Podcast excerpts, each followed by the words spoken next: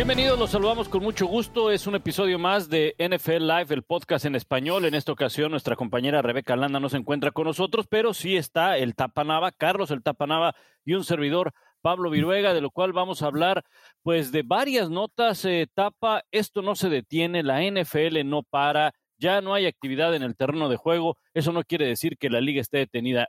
Incluso hay mucha actividad que tiene que ver con novatos, con pruebas físicas, con temas de la NFL a nivel internacional y por supuesto un tema que le llama mucho la atención a los eh, aficionados, Tapa, es el tema de los corebacks porque se, se espera que va a haber un buen carrusel de corebacks en esta pretemporada. Te saludo con mucho gusto, Tapa, ¿cómo andas?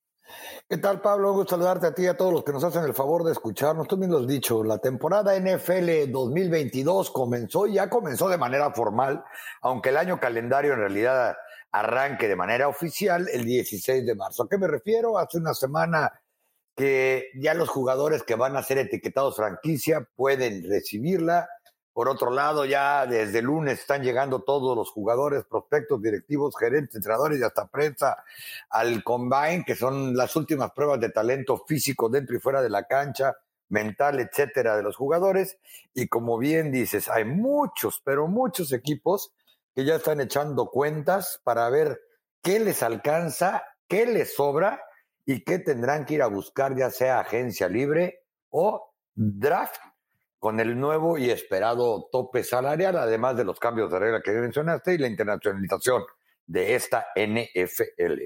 Exactamente, ya iremos en su momento al Combine, ya iremos en su momento a la agencia libre. Por cierto, estamos en plena etapa para que se den una idea de la designación de jugadores franquicia. Eso ya arrancó, ya en este momento los equipos pueden designar jugador franquicia. Ese periodo termina el 8 de marzo, es decir, la próxima semana. Y ya iremos con esos temas que eh, son interesantes para el público, muchos de ellos son nuevos para el público, la terminología que año con año la escuchan, pero a lo mejor no tienen bien definido qué es, pero ya iremos con eso. Antes, en esta semana, hace unos días, se dio a conocer por parte de la NFL etapa los equipos que jugarán fuera de los Estados Unidos para la próxima temporada. Recuerden que habrá partidos.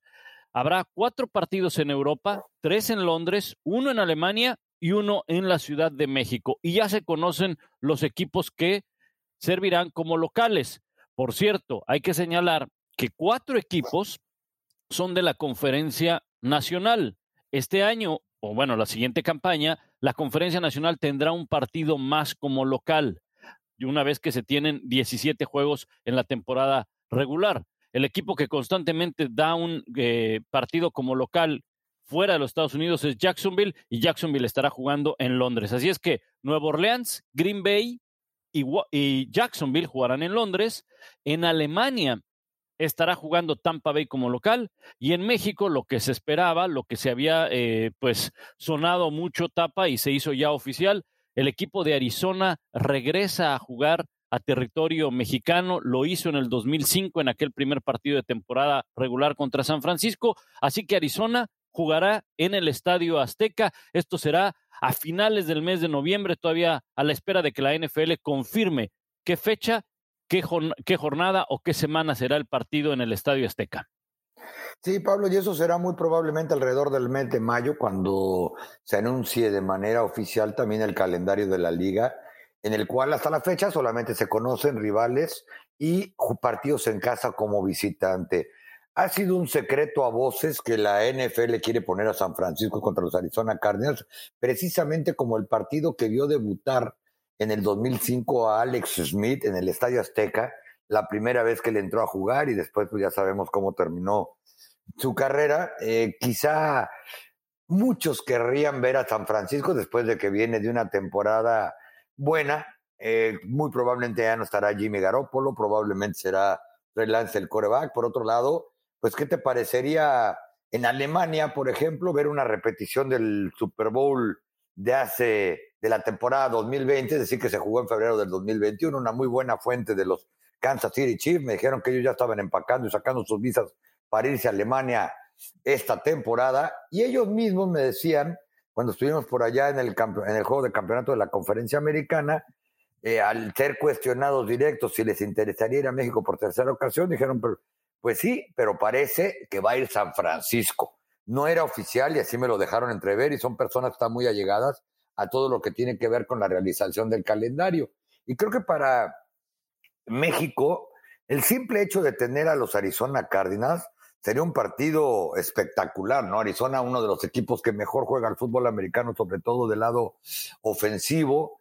Eh, prácticamente te puedo asegurar que el coreback va a ser Kyler Murray, a pesar de que pues ya anda medio enojado porque no le dan su extensión contractual y sigue bajo su arreglo de novato. Y qué mejor que contra un equipo que tiene cualquier cantidad de aficionados, como es el de los 49ers, si es que esto se confirma. Y bien lo dice, los equipos están sacando el noveno partido como local de su estadio en la conferencia nacional porque es el único que no tienen comprometido con patrocinadores, con abonados de temporada, con dueños de palcos, con dueños de suites o hasta de pases de estacionamiento, además de cualquier cantidad de patrocinadores, no solo el que le pone nombre a los estadios. Es correcto. Eso eh, el año pasado ustedes recordarán los partidos que se llevaron eh, que se llevaron a cabo fuera de los Estados Unidos fueron de la Conferencia Americana. Ahora la Conferencia Nacional tiene más encuentros como local, salvo el caso de Jacksonville que ya explicábamos. Y de los rivales, por cierto, antes de entrar en el tema de los rivales, me llama la atención y esto da precisamente eh, validez al comentario que tú haces, Tapa. El hecho de que la Conferencia Nacional tenga nueve partidos como local, bueno, pues cuando hubiéramos visto que Green Bay, un equipo que difícilmente va a entregar un partido como local fuera de los Estados Unidos, es más, fuera del Lambo Field, en alguna ocasión lo llevaba, lo llevaba, ¿te acuerdas ahí a, a Milwaukee, no? pero fuera del Lambo Field era bien difícil. Bueno, pues ahora van a jugar en Londres los Packers, ¿no? Y es que también Hace algunos años la NFL dijo que en un periodo, no recuerdo si era de tres o de cinco años, todos los equipos de la NFL iban a tener al menos un partido como local fuera de los Estados Unidos. Bueno, pues Green Bay, uno de los que pensábamos que nunca lo iba, que, que muy lejanamente iba a ocurrir eso, pues va a tener partido como local. Ahora, Déjame volver al tema de Arizona y los rivales. Ya hablabas de que hay una gran expectación y todo indica que podría ser San Francisco. Y es que si analizamos los rivales que van a tener para la próxima temporada como local, es decir, los equipos que van a visitar Arizona, pues iremos eliminando algunos y nos vamos a dar cuenta que, que son muy, son pocos los que pueden tener esa combinación con Arizona en el Estadio Azteca. Mira, ellos van a jugar en casa los divisionales, obviamente, que son los Rams, San Francisco y Seattle. Fuera de esa división, jugarán contra Filadelfia, que es uno de los probables, aunque no lo veo tan atractivo como San Francisco. Kansas City, ya hablabas tú de que Kansas City se habla de que podría enfrentar a Tampa Bay en Alemania. Kansas City además ya jugó en el Estadio Azteca la última ocasión que se llevó a cabo un partido prueba la pandemia. Nuevo Orleans. Nuevo Orleans está jugando partido como local en Londres. Otro partido fuera de los Estados Unidos para Nuevo Orleans en un año lo veo complicado. New England ya jugó en el Estadio Azteca, los Chargers también ya jugaron y Tampa Bay juega como local en Londres. Así es que creo que de los cuatro que nos quedan, ¿no? O sea, los Rams, San Francisco, Seattle y Filadelfia, veo muy atractivo a San Francisco y veo muy atractivo, por supuesto, a los Rams por ser el equipo campeón.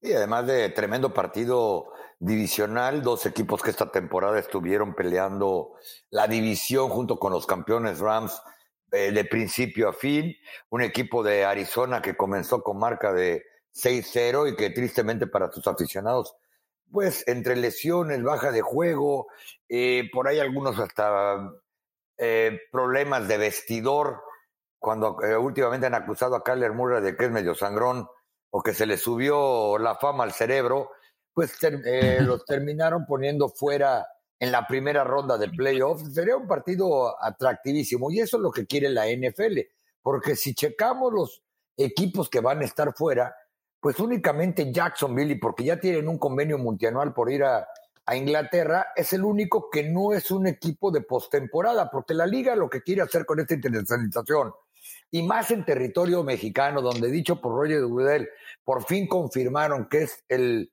mercado más atractivo que tienen fuera de los Estados Unidos. Y no solamente dicho y hecho por la liga, sino cuando los 32 equipos realizaron su estudio para ver qué propuestas metían para la nueva regionalización, los 32 metieron una propuesta de, de México pues tienen que llevar partidos que realmente vayan a ser competitivos, que vayan a ser atractivos o que de alguna manera jalen aficionados, ¿no? Y ahorita, en estos días, un Arizona contra San Francisco, y reitero, habrá que ver quién es el coreback titular ese día de San Francisco, porque no estoy seguro que con Trey Lance, si, llega a ese partido al mes de noviembre a México, eh, los 49ers estén, estén peleando postemporada, a menos de que sea con pura defensa, pues, ¿qué más pueden pedir, no? Y otro punto, Pablo, que si vemos de los equipos que van a salir por lo menos como locales, pues reitero, ¿no? El que tiene la primera selección global de toda la NFL en el próximo draft, draft es Jacksonville, porque es el más malo de todo el equipo, de toda la liga, perdón. Pues también especulaciones alrededor de estar dicen que el rival podrían ser los Dallas Cowboys para que llenen el estadio. Esa es una muy buena opción también. Y bueno, ya nos estarás informando con respecto a los Dallas Cowboys y van a jugar allá en Londres. Volviendo al tema de Arizona y San Francisco, hablabas de Trey Lance. Es un hecho, es casi un hecho que Jimmy Garoppolo no va a continuar en ese equipo. Ya hace un par de semanas Jimmy Garoppolo dio un mensaje pues diciéndole, ya estuvo, chavos, gracias. Este, la verdad se portaron bien buena onda, pero pues ya tienen a su chavo ahí que lo seleccionaron en el draft del año pasado. Yo me voy a otro lado porque seguramente va a haber ofertas y va a haber eh, mucho interés por Jimmy Garoppolo. Ya iremos más adelante también en este carrusel de corebacks que va a haber, pero déjame tenerme en San Francisco porque muchos aficionados seguramente te han de haber preguntado en redes sociales, está para mí también. Bueno, si San Francisco va a México, y juega contra Arizona, podría darse entonces la posibilidad de que Tom Brady, por el rumor de que han puesto a Brady en San Francisco, eh, el día de hoy que grabamos este episodio de podcast, que es jueves 3 eh, de marzo, bueno, hay unas declaraciones de Tom Brady que las dio en el radio satelital en Sirius, ¿verdad? Donde dijo, todavía quisiera tener más claro mi futuro, ¿verdad? Y entonces abre toda una ventana de especulación y de todo eso. Bueno, eso no quiere decir que, que vaya a regresar a la NFL, a lo mejor quiere tener una claridad en cuanto a su futuro de qué va a hacer, ¿no? Pues ahora, ahora no va a tener que entrenar, no va a tener que prepararse. Eh, en algún momento, eh, ¿te acuerdas que hace un par de semanas, unos días, eh, se hablaba de que iba a producir o iba a estar en, un tema de producción de televisión o de cine? Entonces, digo, se, se habla tanto de Brady, de que no se retira, de que regresa a la NFL, y uno de los puntos, uno de los equipos de los que se ha hablado mucho, Tapa, es San Francisco. Y creo que sinceramente, por mucho que sea el Estadio Azteca, por mucho que sea San Francisco, por mucho que sea Arizona, por mucho que sea la NFL, creo que Brady lo tiene claro de que no va a regresar a la NFL, o, ya, o más bien, se va a mantener en el retiro, ¿no? Sí, la verdad a mí se me hace que Brady lo que está haciendo es divertirse ahorita con el planeta Tierra, por lo menos con el, mundo del fútbol americano, dejarla rebotando en el aire y él sabe que en el momento que dice no, no tengo eh, claro el 100% mi futuro, eh, más de una persona va a pensar que quizá ya se arrepintió, que quizá quiere jugar, que quizá quiere ir a San Francisco, que lo que yo he pensado, que parte de lo que lo orilló al, eh, al retiro, es que cuando volteas a ver el roster, y la cantidad de agentes libres, la calidad de sus jugadores que hay en Tampa Bay, pues dijo, mejor más vale aquí Correoca que murió. Y por supuesto que después de 22 temporadas, las más exitosas en la historia de cualquier jugador de fútbol americano, de cualquier posición, pues eh, también tú no vas a arriesgar ni tu prestigio y quieres ver a tu familia, quieres ver antes de que tu hijo llegue a jugar high school, por lo menos ir a ver jugar en, un ratito en la secundaria, ¿no? No te vaya a pasar como algunos jugadores de fútbol que ya lo están alcanzando los hijos en la primera, en la primera división. Y pues cuando él voltea a ver el roster de San Francisco, que a tiros, jalones, con críticas o como sea, con un coreback como Jimmy Garoppolo, que por cierto fue su suplente, los ha llevado o ha estado en el Super Bowl porque es interesante pensar si en realidad Garoppolo los ha, llevado o no, pero han estado en el Super Bowl en dos de los últimos tres años con un coreback con él, pues quizá por ahí también deja la posibilidad para que la gente comience a sacar sus propias conclusiones, sus especulaciones y demás, ¿no? Quizá en el punto de Arizona contra San Francisco en el Estadio Azteca, lo único que a mí me haría ruido si fuera fan o eh, personal de los Arizona Cardinals es si un partido tan importante que puede definir un boleto a la postemporada, incluso un título divisional, con dos de los tres equipos que van a competir, o al menos eso pensamos por el título del, del oeste de la Nacional, es llevártelo fuera de tu estadio, donde sabes que en San, que San Francisco, en el Azteca, va a ser el equipo local y al que la mayoría va a apoyar. Claro, eso sí, e-, ese es un buen punto porque, y además, no olvidar que los juegos divisionales, la NFL los está poniendo, el, eh, año con año los pone al final de, de la, del, del, calendario. Claro, este podría ser el primero de los dos, ¿no? Para que precisamente esos juegos divisionales en las últimas dos semanas o en la última semana sirva como criterio de desempate en el aspecto de postemporada. Entonces, hay que esperar eh, dentro de las fechas importantes. El calendario todavía no, no hay una fecha cuando la NFL va a anunciar el calendario y ahí sabremos quién jugará en el Estadio Azteca contra Arizona. Por ahora lo que sabemos es que eh, de las fechas, pues las más importantes es del 27 al 30 de marzo, es la reunión anual de dueños en, en Palm Beach, en, en Florida, y el draft se lleva a cabo del 28 al 30 de abril. Generalmente el calendario se da a conocer hasta después del draft, entonces eso será como por el mes de mayo, como tú decías, Tapa. Sí, y sabes que eh, y ayer, precisamente, en una conferencia de prensa de boxeo, la conferencia de Errol Spence contra eh, Jordani Sugas, comentaba con algunos periodistas, ¿no?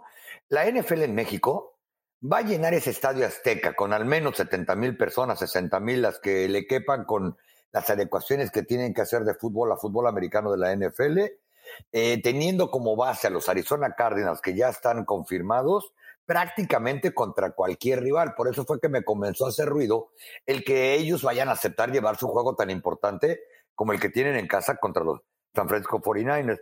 Porque prácticamente te aseguro, eh, conociendo de primera mano la afición que hay por el fútbol americano en México, después de que los últimos dos años no ha habido NFL, que contra el que le pongan van a llenar ese estadio, reitero, ¿Y qué te parecería también verlos, por ejemplo, contra los New England Patriots? Los Patriots como visitantes aunque pueden jugar sus ocho partidos en casa eh, y después irse como visitantes al Estadio Azteca contra los Philadelphia Eagles, que hace cuatro años fueron campeones de la NFL. Es decir, son equipos que pueden también llevar un partido muy atractivo al Estadio Azteca para la taquilla, para la televisión, para todos los que estemos involucrados si San Francisco, digo, perdón, si los Cardinals de momento dicen, ey, ey, aguanta, ¿no? Ya sabemos que sería súper bueno el partido entre estos dos rivales divisionales, pero ustedes creen que me voy a poner de pechito para yo ser el visitante dos veces contra los 49ers.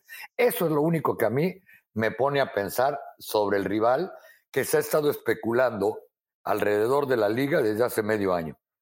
Correcto, ese es un muy buen punto. Pues ya iremos eh, definiendo más este tema y ya lo sabremos cuando se dé a conocer el calendario de manera oficial, o a menos de que días antes puede llegar a ocurrir, puede, días antes de que se dé a conocer el calendario, bueno, pues se filtre la información o se dé a conocer qué equipos estarán jugando fuera de los Estados Unidos como visitante. Ahora, Tapa, hablábamos de Jimmy Garoppolo, si va a ser el coreback. Eh, eh, en San Francisco, si Trey Lance, dónde va a acabar. Una pretemporada bien movida una vez más en corebacks, no como sucedió el año pasado que se dio agencia libre de corebacks y además draft, porque había una muy buena generación de, de corebacks en el draft. Este año la generación de corebacks en el draft no es tan buena no es tan atractiva para hacer selecciones de las, eh, de las primeras. No, se habla de que en las 10 primeras selecciones no se irá un coreback, pero sí habrá movimientos bien interesantes probablemente en la agencia libre en el coreback. Y es que hay situaciones, por ejemplo, voy a nombrar corebacks en los cuales su futuro es incierto. Aaron Rodgers, Russell Wilson, Deshaun Watson, Carlen Murray, Jimmy Garoppolo, Carson Wentz, James Winston, Teddy Bridgewater Marcus Mariota. Equipos tapa que pueden tener corebacks nuevos para la siguiente temporada. Los Broncos de Denver. Bueno, los Steelers, ya se va Big Ben. Indianapolis Colts, Carolina, Washington Commanders, Nueva Orleans y Tampa Bay. O sea, hay material que puede ser distribuido en la agencia libre y hay necesidades de equipos que, que, requieren un coreback, ¿no? Sí, por supuesto, y dentro de estos posibles, porque como bien dijiste, algunos de ellos están bajo contrato, si no es que todos, de los que se supondría, se especula, o ellos mismos han hecho público su deseo de cambiar de equipo, hay dos divisiones claras, ¿no? La primera y la segunda. Aaron Rodgers, Russell Wilson, probablemente Kyler Murray y hasta Jimmy Garoppolo podrían ser la primera división. Después vienen los Carson Wentz, James Winston, Teddy Bridgewater, Mariota y muy probablemente el que pues veremos de qué manera cambia su vida, no solamente de equipo, porque este, este mes es importante, de Sean Watson. Sean Watson primero tiene que arreglar su vida para ver de qué manera juega, ¿no? Los Texans eh, han intentado cambiarlo desde la temporada pasada, pero por las 22 demandas que tienen que ver o están relacionadas con eh, cuestiones sexuales, eh, pues nadie se lo quiso llevar. 17 partidos estuvo inactivo, cobró sus 10 y medio millones de dólares garantizados y Houston no encuentra la manera de salir con él porque además, aunque salga completamente limpio de las acusaciones que le hacen y de las que no ha sido declarado culpable, pues ellos ya, ya rompieron su relación entre directiva, agentes y jugador de Deshaun Watson. Pero el resto de los corebacks y los equipos que se tienen que armar, reitero, tienen que hacer cuentas en tope salarial, en salario, en las repercusiones que puede traer en el vestidor y, e incluso en la edad de los corebacks. Un ejemplo bien claro es Aaron Rodgers. Aaron Rodgers, pues es otro que la dejó rebotando en el área a ver quién la quiere rematar, quién quiere especular y qué quiere hacer cuando manda eh, un, publica en redes sociales un agradecimiento a sus compañeros. No sabemos si lo agradeció porque fue nombrado MVP por tercera vez en su carrera, no sabemos si se quiere retirar, agradeciendo a todo el mundo que le ha ayudado en la NFL, incluyendo al gerente general que lo reclutó en un draft del 2005, o diciendo ya me voy porque ya estoy empacando para irme a otro lado. Pero me llama mucho la atención de cómo ha devaluado esa actitud a Aaron, a Aaron Rodgers, que de acuerdo a una casa de apuestas bien importante que trabaja con la NFL, es la persona menos querida que hay en las redes sociales que tiene relación con la NFL. Muchos pensaban que era Roger Goodell o que podía ser Dan Snyder, el dueño de Washington. No, en más de millón y medio de publicaciones de Twitter donde tienen que ver con la NFL, el que más adjetivos calificativos negativos eh, ha recibido es Aaron Rodgers. Ahí te deja cómo está la situación. Y en parte se debe, Tapa, creo yo, a dos cosas, a, dos temas bien, bien importantes en el caso de Aaron Rodgers. Bueno, le voy a agregar un tercero. El primero, toda la novela que hizo el año pasado, desde el momento en el que el equipo fue eliminado, ¿no? Creo que ni siquiera se había jugado el, Super Bowl cuando Aaron Rodgers ya se estaba quejando del equipo y bla, bla, bla. O sea, fue casi inmediato. Y fue eso, eso duró toda la pretemporada. ¿Te acuerdas en el draft tapa cómo hubo especulaciones de que Aaron Rodgers iba a ir con Denver y que San Francisco lo había buscado y mientras el otro estaba en el e, eso también eh, creo que molestó a varios porque en pleno draft él, andaba en el derby eh, de Kentucky si no mal recuerdo, o en, uno de esos eventos, no se presentó al primer campo de entrenamiento, se presentó ya para la pretemporada. Otro punto que molestó probablemente a la afición fue el tema de la famosa vacuna, ¿no? Donde pues él como que dejó entrever que estaba vacunado, pero en realidad no lo estaba y fue multado y demás. Y creo que otra cosa que acabó por molestar también es que, bueno, finalmente pues al equipo lo pone y no es cosa de él nada más, es una cosa de, equipo. Pierden como equipo, no pierde solamente Aaron Rodgers. Pero como quiera que sea, acaba ganando otro MVP, pero su equipo no llega al Super Bowl. Y eso, y eso acaba por molestar a la afición de los, de los Packers. Injustamente, creo yo, tapa, pero acaba molestándolos, ¿no? Sí, por supuesto. Y además dentro del campo de fútbol americano, pues también como que ha minimizado a sus compañeros, ¿no? Cuando dice no me dejan tomar decisiones importantes, no me traen los refuerzos que de repente les sugiero. Eh, el coach más Leflor eh, ayer, me refiero a martes 2 de, eh, miércoles 2 de marzo, Dice, por supuesto, que el, nuevo entrenador de coreback prácticamente lo eligió Aaron Rodgers porque ya se ha ganado ese derecho, dándole una sobada, pues también para, que, para calmar a, Rodgers. Y si uno voltea a ver los equipos, por ejemplo, no solo de Aaron Rodgers, sino como bien dijiste, Russell Wilson, de Kyler Murray, de Jimmy Garoppolo, Carson Wentz, ¿a dónde y cómo podrían llegar? Pues la, la, situación, por ejemplo, de Aaron Rodgers, entre los equipos que se supone que van a tratar de conseguir un coreback franquicia, eh, pues empieza también a reducirse, ¿no? Todos pensaríamos que el único lugar natural donde, al que él podría llegar es a los Denver Broncos, porque por el tipo de juego y lo que ha hecho Pittsburgh, es poco probable que ellos quieran a un, jugador con el carácter para bien o para mal, aunque tenga todas las armas y todo el talento del mundo como Aaron Rodgers. Eh, un entrenador como Frank Wright en Indianápolis, pues se ve complicado. Ya no, ya no, digamos, equipos que están en plena transición. Si es que Rogers aceptaría ir a equipos como Carolina, Washington, incluso Nuevo Orleans, ya habrá que ver qué se queda en Tampa con el problema tan grande que tienen de agencia libre y el poco espacio en el tope salarial, o un Nuevo Orleans que está pasado del tope salarial como por casi 60 millones de dólares, si tiene para pagarle su contrato garantizado. Por eso es que las opciones también dentro del campo de fútbol americano, reitero, para el que con justo merecimiento por su juego fue nombrado MVP de la temporada 2021, pudieran embonar.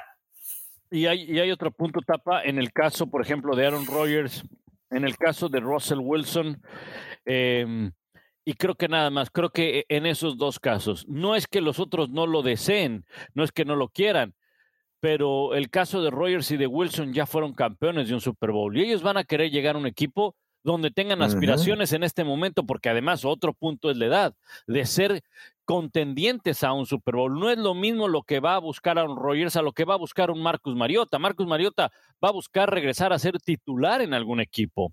Aaron Rodgers va a buscar ser campeón con la NFL, ¿no? El caso de Jimmy Garoppolo, bueno, él seguramente será titular a donde, lo, a donde vaya, donde acabe, será titular Jimmy Garoppolo y van a buscar con el equipo que logre meter de nueva cuenta a eh, su equipo a una final de conferencia, a un Super Bowl como lo hizo con San Francisco. Carson Wentz probablemente va a tener su última oportunidad de buscar una titularidad en algún otro equipo en caso de que no lo mantenga el conjunto de, de los Colts. Lo que es un hecho es que de los equipos que, ahora otro, otro punto también tapa es, de los equipos que necesitan un coreback de los que mencionábamos, hay algunos que poniéndole un coreback, el equipo compite para la postemporada, eleva mucho, dependiendo qué coreback, probablemente, pero hay otros que, por ejemplo, Carolina, pues así le pongas a Aaron Rodgers, Carolina no va a ser un equipo de final de conferencia, ¿no? En cambio, a Pittsburgh le pones un Russell Wilson, a Pittsburgh le pones hasta un propio Jimmy Garoppolo, y el equipo va a competir definitivamente porque son muchos de ellos corebacks ya probados y que llegan a equipos armados, ¿no? Tú lo acabas de decir perfectamente. Por ejemplo, si empezáramos a hacer un ejercicio en el ver dónde embonaría cada coreback, y lo decíamos por razones dentro y fuera del campo, en, clubes como Carolina, por ejemplo, como Washington, como New York, ellos no están a un coreback de ser contendientes ni para postemporada, mucho menos para el Super Bowl. Y si además vas a traer un tipo que, por ejemplo, en Carolina, como Aaron Rodgers, que quiera quizá organizar más que los propios organizadores de la fiesta, pues entonces también lo piensas porque tienes un equipo joven con un entrenador que apenas va para su tercera temporada en la NFL, que ya desde hoy está en, en el asiento caliente, etcétera, etcétera. En cambio, por ejemplo, un Russell Wilson, en mi opinión, lo mandas a Pittsburgh y probablemente sea el lugar donde mejor embona, un tipo de buen carácter, disciplinado, que no se anda metiendo en líos y que solamente ganó cosas trascendentes, no me refiero a partidos de fútbol americano porque es el coreback más ganador en la historia de los Seattle Seahawks, ha sido un ejemplo de, de consistencia. En la temporada pasada entre lesiones y pues que también los años no pasan en balde, fue la peor en precisión, en porcentajes y relaciones de touchdowns contra intercepciones. Pero ¿cómo ganó lo más importante de su carrera? Dos boletos al Super Bowl y se quedó a media yarda o una intercepción de ser bicampeón de la NFL en sus primeras temporadas con defensa. ¿Cómo ha ganado Pittsburgh sus boletos a playoffs, incluyendo la temporada pasada, con defensa? Eh, de acuerdo a ESPN Stats, este es el único equipo que puede ser noveno en defensiva total, promedio durante los últimos seis años, y el 23 en ofensiva total en cuanto a el índice de producción contra lo que le anotan, etcétera, una ecuación medio complicada, entonces, ¿cómo llegó Russell Wilson al Super Bowl? Con la Legión del Boom, aquella pues legendaria defensiva que organizó Dan Quinn en Seattle y donde prácticamente, y hay que decirlo, Russell Wilson era el chofer del camión. Desde entonces no ha estado ni cerca de llegar a un Super Bowl. Y creo que con Pittsburgh lo podría hacer. Sí, de acuerdo, de acuerdo. Y ya nos hemos dado cuenta, hay fórmulas y, y, hay ejemplos donde no se necesita tener un gran coreback como para poder eh, eh, alcanzar el título, ¿no? Claro, siempre tratarás de, contar con el mejor o el más calificado. Russell Wilson es un muy buen coreback, creo yo, y sí podría poner a los Steelers en, una, en un nivel mucho más competitivo del que tenían con Big Ben, que ya estaba, eh, bueno, lo, vimos y estaba ya prácticamente fuera de, toda competencia en la, NFL, los años no pasaban en balde. Y sería bien interesante porque además, pues en una conferencia donde va a estar bien peleada, ¿no? Tienes a Cincinnati, tienes a los, a los Ravens, la incógnita de los Browns. Y bueno, ahorita en este momento quizá el equipo más débil pueda ser el conjunto de los Steelers en esta división o al menos dándose un quite ahí con, con los Browns. Sí va a ser un tema bien interesante el de los corebacks, y todo esto se tendrá que definir eh, en, estos, eh, eh, en estos meses, tapa, muy probablemente previo al draft, porque muchos de estos equipos van a querer tener asegurada esa posición de coreback previo al draft, ¿no? Definir quién va a ser el coreback previo al draft. No vamos a ver a estos equipos o a estos jugadores sin algún equipo pasando el draft. Lo vimos la campaña anterior con Bill Belichick. Bill Belichick, previo al draft, le dio un contrato, le extendió el contrato a Cam Newton. Al final no se quedó Cam Newton en el equipo, pero muchos decían, ¿a poco va, va a mantener a Cam Newton en el equipo? ¿Por qué no se espera el draft? Y los que conocían bien a Bill Belichick, específicamente eh, Teddy Bruschi en uno de los programas decía, conociendo a Bill Belichick, él quiere por lo menos tener a alguien asegurado en esa posición porque no quiere esperar a ver si en el draft logra tener a uno de los corebacks que él quisiera. Y bueno, al final se llevó al que él quería, ¿no? Pero al punto es, antes del draft quieren tener asegurado a alguien, al que sea, pero a alguien en esa posición, ¿no? No, y el siguiente punto a considerar es que realmente la primera división de, este, de estos corebacks que se supone van a, van a, pudieran cambiar de equipo, es que están bajo contrato. O sea, tú para poder eh, conseguir a Aaron Rodgers, Russell Wilson, incluso de Sean Watson, Kyler Murray, Jimmy Garoppolo, Carson Wentz, tienes que hablar con el equipo actual, ver cómo vas a hacer para soltarlo. Porque aunque haya algunas este, negociaciones de palabra, como por ejemplo Aaron Rodgers, que con Green Bay llegó a la conclusión, bueno, si no nos sentimos cómodos en alguna de las dos partes al terminar la próxima temporada, pues este, podemos salir del contrato pero finalmente hay que hablar con ellos, ¿no? En el caso de, de Aaron Rodgers, por ejemplo, eh, tiene un salario base de 26 millones y medio de dólares para la temporada 2022 con el equipo de los Green Bay Packers. Eh, Russell Wilson no es agente libre con, con Seattle. Se ha hablado de que Kyler Murray hubo un comunicado de su agente diciendo que quería una extensión contractual que ya les mostró. Recuerden el ejemplo de Dak Prescott que dos años tuvo que jugar eh, con etiqueta de franquicia para que no pudiera negociar con absolutamente nadie. Kyler Murray lo que quiere es su contrato, pero al final del día está obligado al día de hoy por el contrato que firmó cuando fue la primera selección del global del draft en el 2019 a jugar con los Arizona Cardinals. Le guste, no le guste, le den el dinero o no, o él crea que pues lo están haciendo menos porque no le dan un contrato de los que se estilan el día de hoy, que por cierto, de acuerdo a diversos reportes, quiere un contrato como el de George Allen, que creo que a pesar de que el costo de un coreback es caro, él todavía no está en el renglón de los George Allen para pedir ese tipo de contrato. Jimmy Garoppolo, tú decías que estás convencido de que va a ser titular en algún equipo. Fíjate que yo no tanto por dos razones. La primera es que lo van a operar de un hombro. Entonces yo no sé si algún equipo que vaya a interesarse en él, porque estoy convencido de que va a haber muchos, incluso competitivos interesados en él, en este momento lo esté viendo como el veterano que podría apoyar en caso de, brincar a la titularidad, si sale bien de esa operación de, de hombro, porque el historial de lesiones de Jimmy Garoppolo es interesante, y lo dijo hace un año antes del draft con todas sus letras Cal Shanahan, el entrenador de San Francisco. Este muchacho eh, nos ayuda a ganar partidos de fútbol cuando está sano. El problema es que últimamente nunca sabemos cuándo va a estar sano. Eh, mientras que yo creo que de Carson Wentz, James Wilson, Teddy Bridgewater, Marcus Mariota y algunos que están por ahí disponibles, tú bien lo dijiste. Ellos están buscando empleo, no solo como titulares, ¿eh? En el caso de Bridgewater, por ejemplo, o hasta de James Winston para comenzar la temporada, quizá lo que estén buscando ese equipo para tener por lo menos un, un empleo y tratar de competir por la titularidad. Sí, de acuerdo, correcto. Y bueno, ya estaremos al pendiente, le daremos seguimiento y obviamente será nota cualquier movimiento que haya de, de, coreback en la NFL, pero son los nombres y los equipos a los cuales probablemente llegue un nuevo coreback, se mantenga, haya movimiento en esa posición. Insistimos, el tema del draft en la posición de coreback no es tan atractivo eh, y, bueno, pues eh, se espera que después de las primeras 15 eh, selecciones en la primera ronda salga un, un coreback. Muchos hablan de que qué va a hacer Pittsburgh en el draft.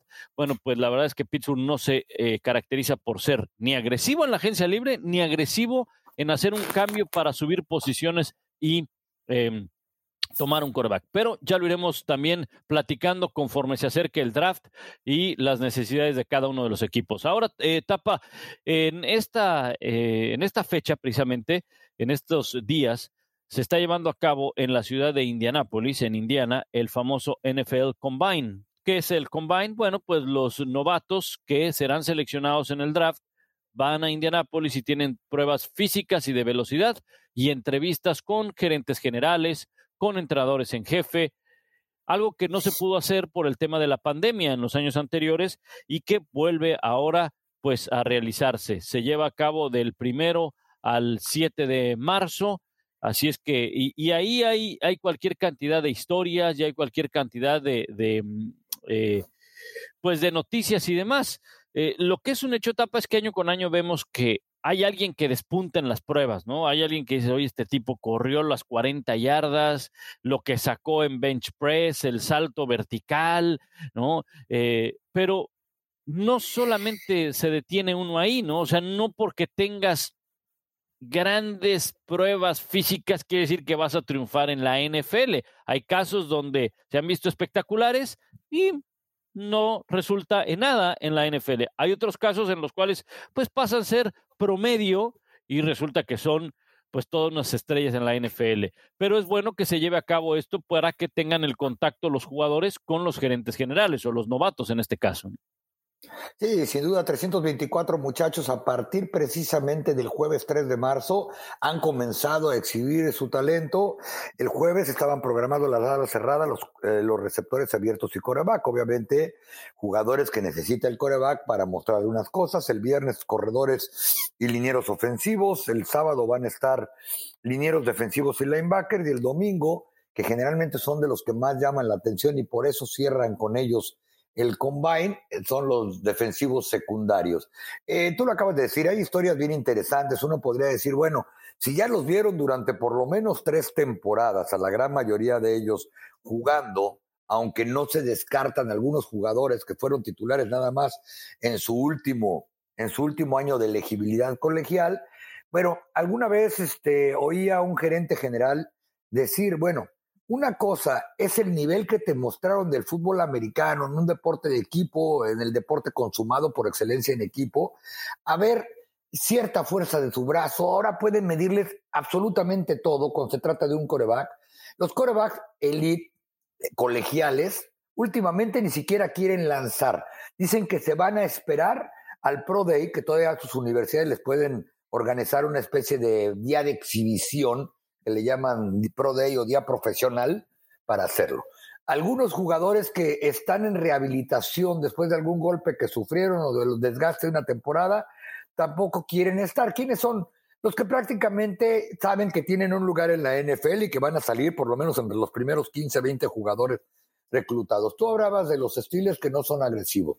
Bueno, va a ser bien interesante ver a los corebacks en el combine ya de manera individual, sin que sus propios receptores les hayan soltado pases en el juego, eh, sin utilería, ver cuánto sacan de bench press, ver cómo es su resistencia física para tratar de evitar lesiones, porque por ejemplo a lo mejor a los Steelers ya en el lugar que tienen, que es después del 20, creo que es el 22, 23, no recuerdo exactamente, pero a lo mejor un coreback en el que de acuerdo a la gran mayoría de analistas es un draft en el que ninguno va a salir entre los primeros 10 reclutados, les pudiera llegar por allá los estilos que no hubiera que ser tan agresivos. Por otro lado, es bien importante en el combine el intelecto, la capacidad de absorber fútbol americano, de descifrar sistemas, y para eso son tan importantes las entrevistas.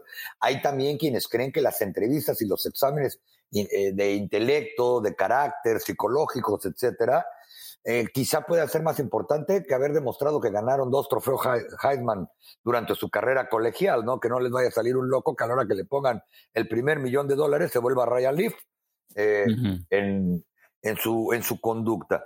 En fin, pero lo que es un hecho es que los 32 gerentes generales de la NFL van a ver muy de cerca, porque cada vez es más importante que los jugadores, por lo menos de las primeras tres rondas, sean de impacto inmediato. ¿Por qué? Porque por el tabulador de novatos son los que menos impactarán el tope salarial al momento que el 14 de marzo ya puedan comenzar a hablar con potenciales agentes libres y ver por dónde se van a ir.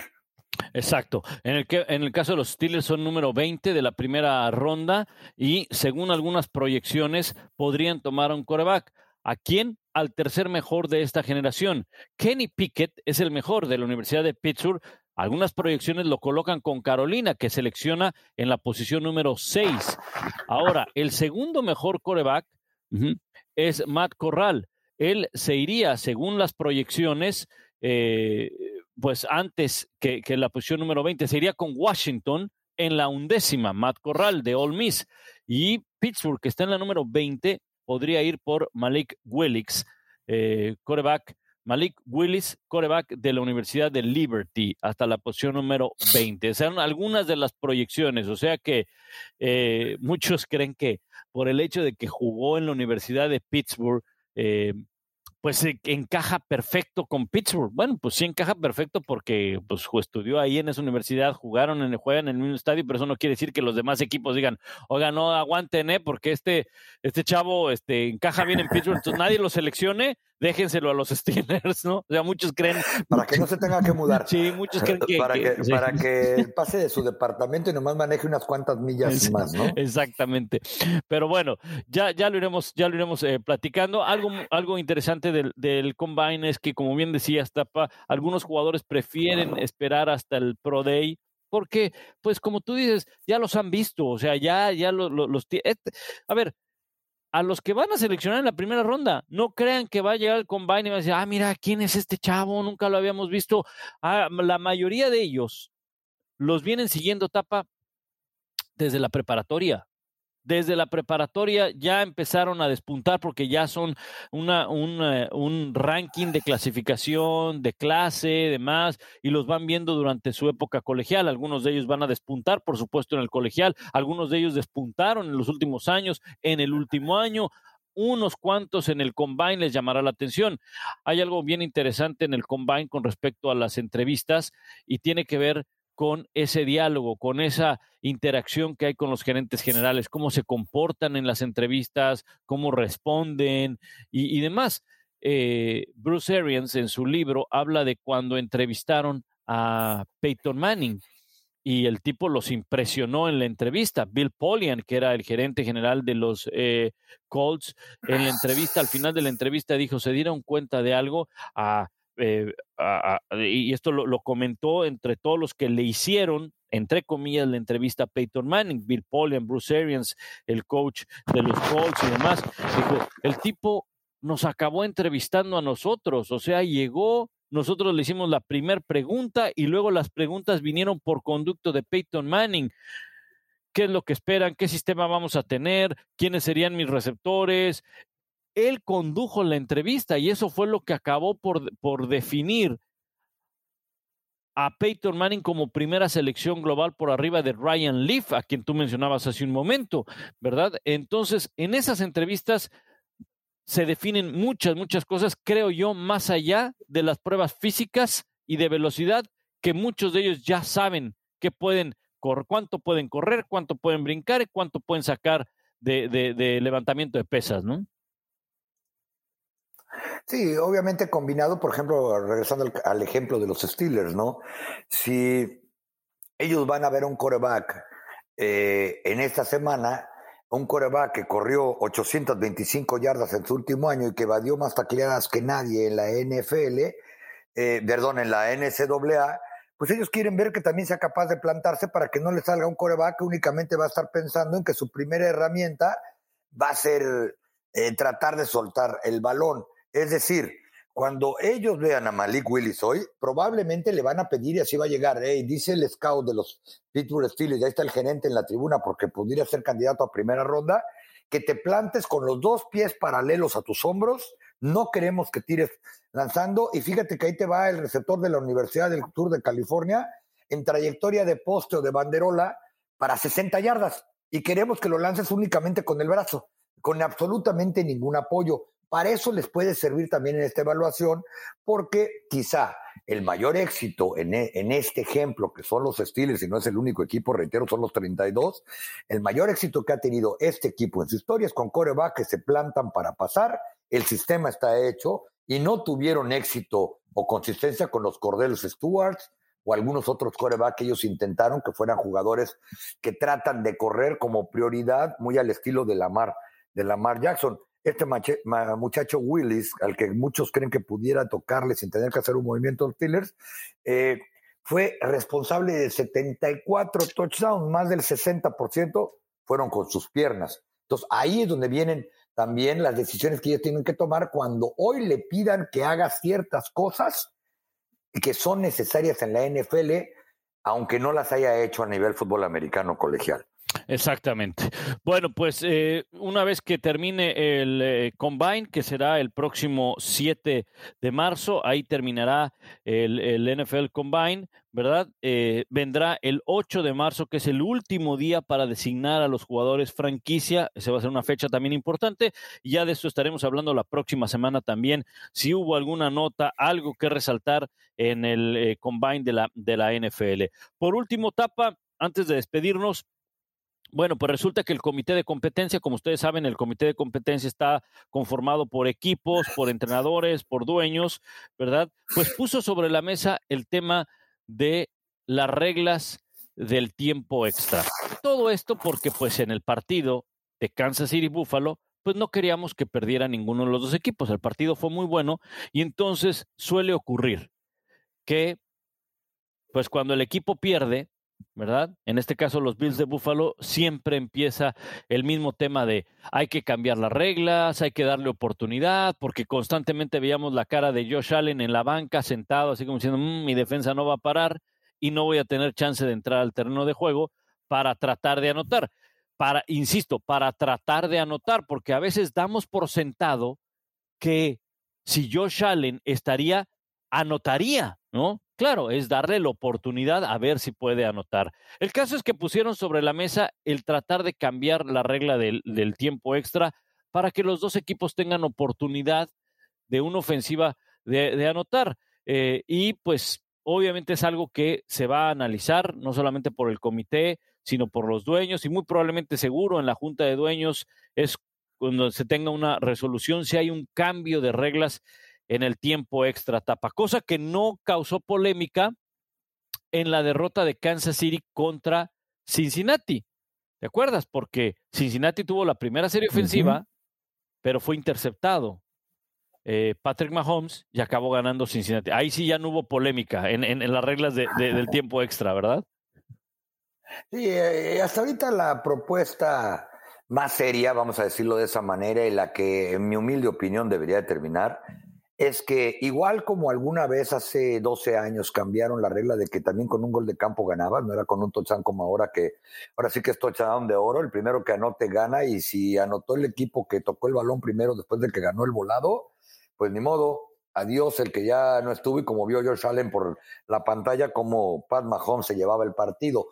Yo creo que la propuesta más seria la acaban de hacer los Indianapolis Colts es que haya el tiempo como lo hay ahora, 10 minutos, 5 minutos, los que tengan que ser en postemporada, eh, pero que ambos equipos tengan derecho al menos a una serie ofensiva. Es decir, que no por ser touchdown se acabe en ese momento, ya sea un touchdown ofensivo porque un equipo regresó una intercepción a, a touchdown, etcétera, eh, para que se acabe un poquito de que el que prácticamente tuvo mejor suerte como merenguero cuando era chavo, ganando volados, sea el que va a ganar. Porque es interesante, desde que están las reglas actuales del tiempo extra, los que han ganado el volado en temporada regular únicamente han ganado el partido en tiempo extra en 52.8% de las ocasiones, pero en postemporada la marca es de 10-1 en los últimos 11 eh, años en postemporada, 10-1 de los que han ganado el volado.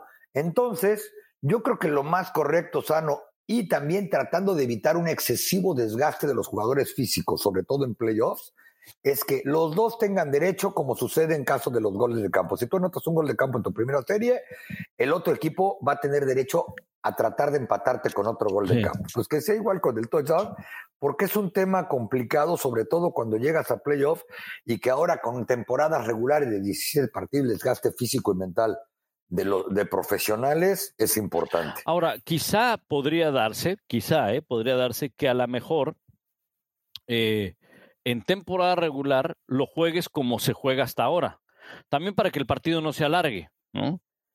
Y en postemporada, ahí sí les das oportunidad de que tengan dos series, eh, serie ofensiva cada equipo, ¿no? Ahí sí, sí podría. O que en temporada regular les bajes el tiempo y si tu defensa no fue capaz, como propuso Indianápolis, de detener una serie ofensiva en menos de cinco minutos, entonces ya no vas a tener tiempo, como cuando se va a acabar el último cuarto.